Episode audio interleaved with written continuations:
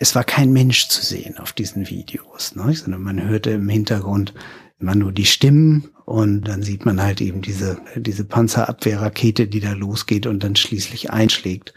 Man hat es aber natürlich auch mit Bildern zu tun, wo einfach ganz konkret Menschen oder einfach Leichen liegen. Ich muss aber sagen, was mich am meisten erschüttert hat, ist eigentlich dann die Geschichten derer, die das alles gerade noch so überlebt haben. Und das sind dann halt die Geschichten, wo man manchmal irgendwie schon abends im Hotelzimmer sitzt und irgendwie denkt, man, warum hörst du dir das alles an und lässt dich so furchtbar deprimieren? Und dann ist halt eben wiederum toll, wenn man eine Zeitung hat, die das ernst nimmt und die einfach sagt, solche Geschichten wollen wir drucken. Und das ist dann wiederum die Art und Weise, wie ich damit am besten umgehen kann. Hinter der Geschichte. Der wöchentliche Podcast für Freunde der Zeit. Seit ziemlich genau acht Jahren tobt ein Bürgerkrieg in Syrien und auch wenn wir uns schon an viele Bilder des Schreckens gewöhnt haben, die uns immer wieder erreichen, an Bilder von Bomben, von Zerstörung, von Flucht und Vertreibung, dann ist doch für viele Menschen irgendwie kaum nachvollziehbar, was genau in Syrien passiert, wer da eigentlich mit wem kämpft. Und wenn man genau hinschaut, dann sind da auch deutsche Waffen im Einsatz, deutsche Panzer zum Beispiel. Und einer, der ziemlich genau hinschaut, ist Michael Thumann, der außenpolitische Korrespondent der Zeit. Mit ihm möchte ich heute sprechen in unserem Podcast Die Geschichte hinter der Geschichte.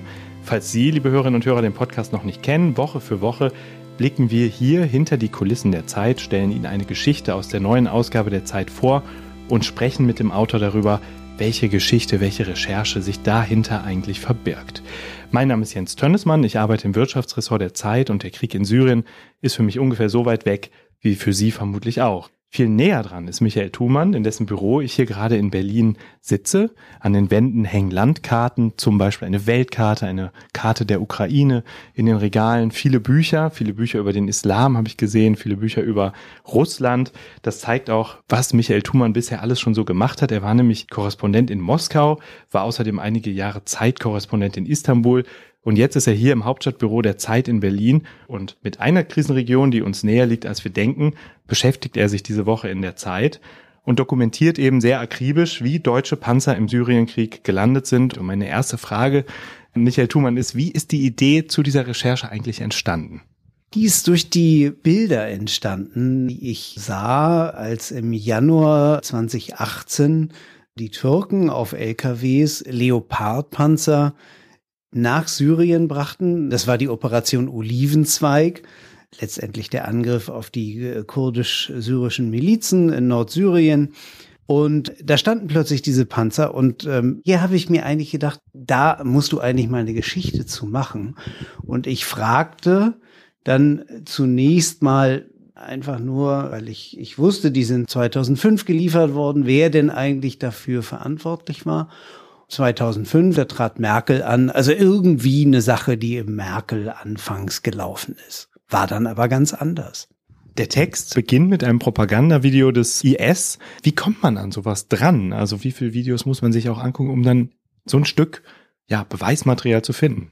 Ich selber hatte im, im Netz recherchiert, wo überall diese Panzer abgebildet worden sind.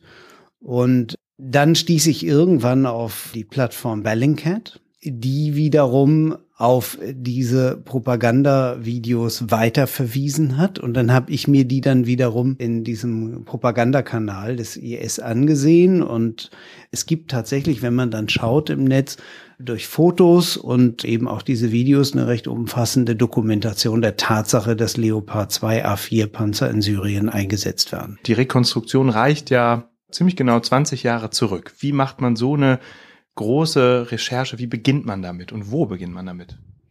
Es gibt ja eigentlich zwei Wege. Man muss einmal wissen, was und recherchieren, was heute in der Türkei und im syrischen Grenzgebiet passiert. Und das andere ist, wie sind die da eigentlich hingekommen? Und das ist dann die historische Rekonstruktion. Was die türkische Seite angeht, da ist zunächst mal die Belege alle da und im Gespräch mit türkischen Journalisten und Leuten, die diese Panzer gesehen haben, lässt sich das dann erhärten. Komplizierter war für mich überraschenderweise herauszufinden, wer denn eigentlich verantwortlich war für die Lieferung. Ich sprach mit Vertretern der ehemaligen rot-grünen Regierung und da sagten mir dann einige, na ja, das ist so im Nebel des Übergangs zu Merkel passiert. Das wissen wir eigentlich auch nicht so genau. Über diese Dinge wird entschieden auf Sitzungen des Bundessicherheitsrates. Die sind aber furchtbar geheim. Da kann man dann im Kanzleramt anrufen und kann dann fragen, kann es denn sein, dass im Herbst 2005 eine Sitzung des Bundessicherheitsrats gewesen ist und welchen Inhalts war die und dann bekommt man die Information streng geheim, keine Information. Und dann habe ich letztendlich mit allen damals an der Entscheidung beteiligten Politikern gesprochen, mit wem ich nicht sprechen konnte, das waren Gerhard Schröder und Joschka Fischer. Schröder spricht äh, wegen meiner Russland-Nord Stream-Berichterstattung sowieso nicht so gern mit mir. Die anderen boten mir die Möglichkeit, einfach das zu dokumentieren. Und ein ganz wichtiger auf der türkischen Seite ist der türkische Verteidigungsminister Vici Gönül. Und der hat dann wiederum im Interview ganz, ganz wichtige Hinweise gegeben, auch was den Zeitpunkt angeht und was die Konditionen des damaligen Abkommens anging. Und so entsteht über die Zeit so eine Art Puzzle, das man zusammensetzt und am Ende eine Geschichte rekonstruieren kann. Absolut. Man muss dann natürlich immer in Betracht ziehen, das ist lange her und dass natürlich auch Akteure selbst, die können sich in Daten irren, die können irgendwie, also insoweit muss man schon sehen, dass man in irgendeiner Form dann die Daten in eine Reihenfolge kriegt, dass das plausibel ist und wenn das dann mehrere bestätigen, unabhängig voneinander, dann weiß man, ah ja, das wird dann so gewesen sein. Was hilft, ist, der Bundestag hat natürlich sowohl seine Diskussion, äh, seine Plenarsitzungen dokumentiert, wie auch die Anfragen, die vor allem die Linke gestellt hat, weil die sich sehr auf Rüstungsexport spitzen und dann natürlich die Regierung da auch entsprechend in die Ecke und, und bloßstellen wollen. So, und diese Anfragen sind eben hilfreich gewesen, auch viele Jahre später weil ich dadurch erfahren habe, die Bundesregierung ist dann auskunftspflichtig, den Kaufpreis des damaligen Abkommens und wie viele es genau waren und wann sie geliefert wurden und so weiter und so fort. Sie haben auch gesagt, dass viele Teile der Geschichte schon eine ganze Weile her sind, man sich also schwer daran erinnern kann. Trotzdem kommen so Details vor, zum Beispiel eine Kabinettssitzung, die vor ungefähr 20 Jahren stattgefunden hat, wo Gerhard Schröder Joschka Fischer angebrüllt hat. Das ist ja ein ziemliches Detail. Woher können Sie heute sicher sein, dass das so passiert ist? Weil ich die Teilnehmer damals gefragt habe und die haben mir das halt eben bestätigt, dass die da böse aneinander geraten waren. Es gab anfangs ganz, ganz starken Widerstand der Grünen und bei einigen Grünen gab es den auch bis zum Schluss. Nur Fischer hat sich in der Zeit dann verändert. Schröder war einer, der wollte das von Anfang bis Ende. Ganz unabhängig davon, wie die Türkei aussah. Der wollte das 99, als äh, die Türkei noch Krieg im Osten führte und der wollte das 2004, 5, als die Türkei plötzlich durch Reform sich äh, fertig und, und bereit gemacht hatte für Beitrittsverhandlungen mit der EU. Der türkische Verteidigungsminister taucht zum Beispiel auch namentlich in der Geschichte auf, auch einige andere Politiker, die in dieser Zeit nah dran waren. Trotzdem vermute ich, gibt es auch Quellen, die sie nicht genannt haben oder sie sie nicht nennen können. Warum ist das wichtig, diese Quellen nicht zu nennen? Und wie kann ich als Zeitleser wissen, dass es diese Quellen dennoch gibt und dass bestimmte Informationen auch wirklich stimmen? Ja, das betrifft zum Beispiel den türkischen Generalstab. Da habe ich mit Leuten gesprochen, die da besten Zugang haben. Und wenn ich die jetzt offenlegen würde, dann wäre es erstmal schlecht für die und zweitens wäre der Zugang für mich auch dicht für alle Zeiten. Und außerdem fühle ich mich auch, wenn ich verspreche, dass ich einfach die, die Quelle im Anonymen lasse, dann ist es mir auch ein tiefes Herzensanliegen, das auch durchzuhalten. Die Frage ist bei diesen Dingen, und das muss man eben auch dann bei dem, was mir auch die ehemaligen rot-grünen Politiker gesagt haben, die sagen mir dann manches zum Zitieren und anderes sagen sie mir dann halt eben im Hintergrund. Und entsprechend kann ich dann auch nicht immer genau die Spur legen, wer mir nun was gesagt hat. Weil das eben auch wiederum im Hintergrund war, aber eben aus der Vielfalt der Aussagen konnte ich das dann so rekonstruieren. Wir erleben gerade im Journalismus eine große Debatte über die Glaubwürdigkeit, angestoßen von Klaas Relotius, der beim Spiegel zahlreiche Artikel gefälscht hat, bewusst und absichtlich gefälscht hat. Jetzt sind Sie in der Situation, dass Sie manche Quellen eben nicht nennen können, weil Sie die noch brauchen und weil die Ihnen sonst auch nichts verraten würden. Gleichzeitig müssen Sie dem Leser zeigen, ja, so wie das hier steht, hat es auch stattgefunden. Wie erleben Sie diesen Spagat? Relotius ist, ist natürlich ein ziemlich krasser Fall, weil er ja sozusagen nicht nur die Details erdichtete, sondern teilweise die ganze Geschichte. Aber selbstverständlich war das einfach so ein Warnruf, tatsächlich mit den, mit den Fakten sehr, sehr vorsichtig und äh, sehr genau umzugehen. So. Und deshalb ist es halt eben so wichtig, sich für, für viele Dinge eben dann auch eine zweite oder eine dritte Stimme einzuholen. So, und wenn dann aber eben Dinge sich nicht so fügen, wie es halt für eine grandiose Geschichte irgendwie äh, erforderlich oder für das Erlangen eines Journalistenpreises nötig wäre, na, dann ist es halt eben nicht so. Man kann nur das aufschreiben, was man recherchiert hat. Und manchmal gibt's dann auch Reporterglück und manchmal gibt's Reporterpech. Und ja, trotzdem sollte man beides aufschreiben.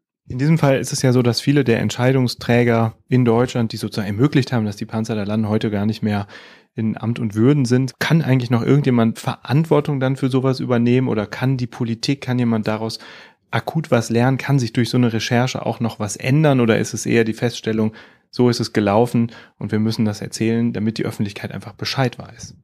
Also ich denke einmal dieses, so ist es gelaufen, das glaube ich ist sehr, sehr wichtig, weil das im Grunde genommen dann die Hintergrundfolie ist für aktuelle Nachrichten. Die zweite Frage ist, ob man daraus tatsächlich auch etwas lernen kann für die Zukunft. Und ich glaube, das ist, das ist absolut der Fall, weil die Geschichte zeigt letztendlich, diese enorm lange Halbwertzeit von Rüstungsexport. Ich meine, ich, ich will jetzt auch gar nicht den Stab endgültig über Schröder und Fischer, die dagegen alle allen Rat nun Panzer geliefert haben. Man muss sich die Situation vorstellen damals. Der Erdogan hatte Reformen gemacht. Der hatte es tatsächlich geschafft, dieses Land in wenigen Jahren zu einem Zustand zu bringen, dass die EU bereit war, mit dem Land Beitrittsverhandlungen aufzunehmen, es noch nicht beitreten zu lassen. Und da gab es durchaus auch eine gewisse politische Euphorie. Und das sind aber Umstände, in denen man dann halt eben so ein Geschäft genehmigt. Und zehn Jahre später sind wir in einer komplett anderen Situation. Und das finde ich ist das eigentlich Interessante, dass sich eben Rahmenbedingungen so total ändern können. Und wenn man solche Geschäfte tätigt, muss man das, glaube ich, letzten Endes auch immer mit bedenken. Und deshalb finde ich, es ist so wichtig, und das ist in diesem Fall nicht passiert, Auflagen zu machen, Auflagen für die Verwendung. Auch wenn man damals einfach dem Erdogan abnahm, na, ihr führt keinen Angriffskrieg, ihr seid irgendwie in Ordnung. Naja, und mit denselben Panzern dann unter ganz anderen Umständen wird er dann doch geführt, auch wenn die Türken jetzt gleich einschreiten würden und sagen, war kein Angriffskrieg, wir haben uns nur verteidigt in Syrien. Aber das war natürlich nie im entferntesten das, was die damalige rot-grüne Regierung sich vorgestellt hatte, was damit passieren könnte. Die Geschichte endet mit einer ganz überraschenden Pointe, die wir jetzt hier nicht verraten wollen. Was mich aber nochmal interessieren würde, auf Ihrer Autoren-Homepage habe ich gelesen, dass Sie seit dem Zusammenbruch der Sowjetunion und seit dem Jugoslawienkrieg den Wunsch hatten, als Journalist darüber zu berichten und eben nicht Historiker zu werden. Was reizt Sie so daran, diese Krisenorte aufzusuchen und darüber zu berichten? Meine Familie war geteilt. Meine Familie kommt zur Hälfte aus Berlin und, und die eine Hälfte blieb drüben und dann ist ein Teil irgendwie 53 im Arbeiteraufstand am 17. Juni, danach erst ins Gefängnis und dann rüber. Und die Erzählung kenne ich von den Kaffeetafeln bei meiner Oma und deshalb ist politische Krise für mich eigentlich von Kind auf, das ist irgendwie Realität und das kann auch in die Familiengeschichte reingehen. Und deshalb fand ich das schon immer interessant. Und vielleicht habe ich deshalb auch Geschichte studiert und mich dann immer mehr auf Länder spezialisiert, die halt eine sehr schwierige Geschichte und ähm, teilweise wahnsinnig blutige Geschichte haben. Bei der Frage, warum es dann am Ende, sowas kann man ja auch als Historiker aufarbeiten, eigentlich in den Journalismus mich geführt hat, ist, ist dann eigentlich eher die Tatsache, dass ich feststellte, als die Sowjetunion auseinanderfiel und ich mich mit ihr historisch beschäftigte, ich den Eindruck hatte, hier passiert so viel Geschichte gerade vor deinen Augen, dass es für dich als Historiker geradezu eine Pflicht ist, Journalist zu werden und auf das Aktuelle vor allem zu schauen. Ist das manchmal belastend, sich an solche Orte zu begeben oder auch zum Beispiel IS-Videos anzugucken, die ja wahrscheinlich ziemlich gewaltsam und blutig sind? Und wie schafft man das, das irgendwie ja, zu verdauen oder nicht zu nah an sich ranzulassen? Ist immer die Frage, was man dann so genau sieht. Im Falle dieser Videos handelt es sich natürlich um es war kein Mensch zu sehen auf diesen Videos, ne? sondern man hörte im Hintergrund immer nur die Stimmen und dann sieht man halt eben diese, diese Panzerabwehrrakete, die da losgeht und dann schließlich einschlägt. Man hat es aber natürlich auch mit Bildern zu tun, wo einfach ganz konkret Menschen oder einfach Leichen liegen. Ich muss aber sagen, was mich am meisten erschüttert hat, ist eigentlich dann die Geschichten derer, die das alles gerade noch so überlebt haben. Und das sind dann halt die Geschichten, wo man manchmal irgendwie schon abends im Hotelzimmer sitzt und irgendwie denkt man, warum, warum hörst du dir das alles an und lässt dich so furchtbar deprimieren? Und dann ist halt eben wiederum toll, wenn man eine Zeitung hat, die das ernst nimmt und die einfach sagt, solche Geschichten wollen wir drucken. Und das ist dann wiederum die Art und Weise, wie ich damit äh, am besten umgehen kann. Ja, diese Woche in der Zeit Ihr Artikel über die Panzer, die von Deutschland aus in den syrischen Krieg äh, gefahren wurden. Ich sage herzlichen Dank, Michael Thumann, äh, dafür, dass Sie uns mehr erzählt haben, was hinter dieser Recherche so steckt, wie viel Arbeit da auch drin steckt. Und Ihnen, liebe Hörerinnen und Hörer, danke fürs Zuhören und wenn Ihnen das gefallen hat, dann hören Sie gerne nächste Woche wieder rein, wenn wir hier im Podcast wieder eine Geschichte aus der aktuellen Zeit vorstellen. Wenn Sie ältere Folgen hören, dann steuern Sie die Webseite freunde.zeit.de an. Da finden Sie das ganze Archiv und ansonsten freue ich mich, wenn Sie nächste Woche wieder zuhören.